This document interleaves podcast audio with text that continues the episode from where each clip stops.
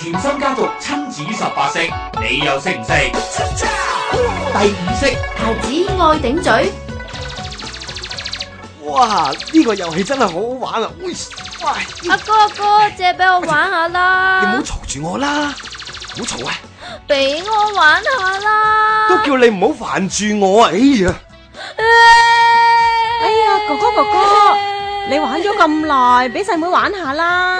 點解要俾佢玩啫？部機我玩緊先啊噶。咁你大個啊嘛，你玩第二樣嘢啦。同埋啊，你玩咗咁耐，嗱快啲啊，俾阿妹玩啊！點解大個就要讓佢喎？我係唔俾佢玩啊！喂，乜你咁曳噶？你喺邊度學翻嚟噶吓？駁嘴駁舌，咦，攞部遊戲機過嚟啊！而家我叫你俾你就俾啦，係咪連我講嘅說話你都唔聽啊？媽咪你唔公平。小朋友同你頂嘴啊，恭喜你啦！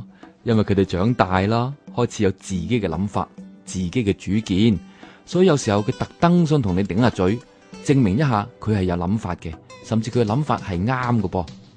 所以做父母嘅呢，我哋首先要欣賞小朋友有主見。最好嘅方法呢，係問一啲如果嘅問題，好似如果係咁，咁會點呢？如果係咁，我哋有咩嘅後果呢？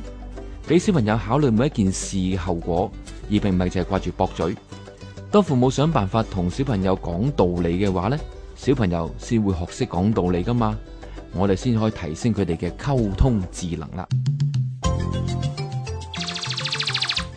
哇！呢個遊戲真係好好玩啊！阿哥阿哥，借俾我玩下啦。你唔好煩住我啦！啊哎呀，哎哎呀，妹妹妹妹做咩事喊啊咩啊？哥哥唔俾我玩啊！妹妹，你想玩個遊戲機係嘛？咁你要問哥哥噶喎、吓慢慢同哥哥講啊。哥哥啊，借俾我玩你部遊戲機得唔得啊？一陣啊，哥哥。哎呀，哥哥，妹妹都問你啊，可唔可以俾佢玩一陣咯？你答下妹妹啦。部機係我玩先嘅。哥哥啊，你嘅意思係咪話部機係你玩先？不過呢，你玩多一陣間就會借俾妹妹玩啊？係咪咁啊？係咁不如你同妹妹講啦，誒、你玩多五分鐘之後就會俾佢玩，咁好冇啊？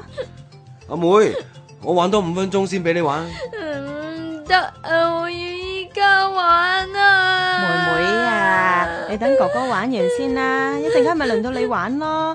啊，不如咁啦，你玩住第二樣嘢先啦，好冇啊？唉，哎算啦算啦，我同阿妹一齊玩。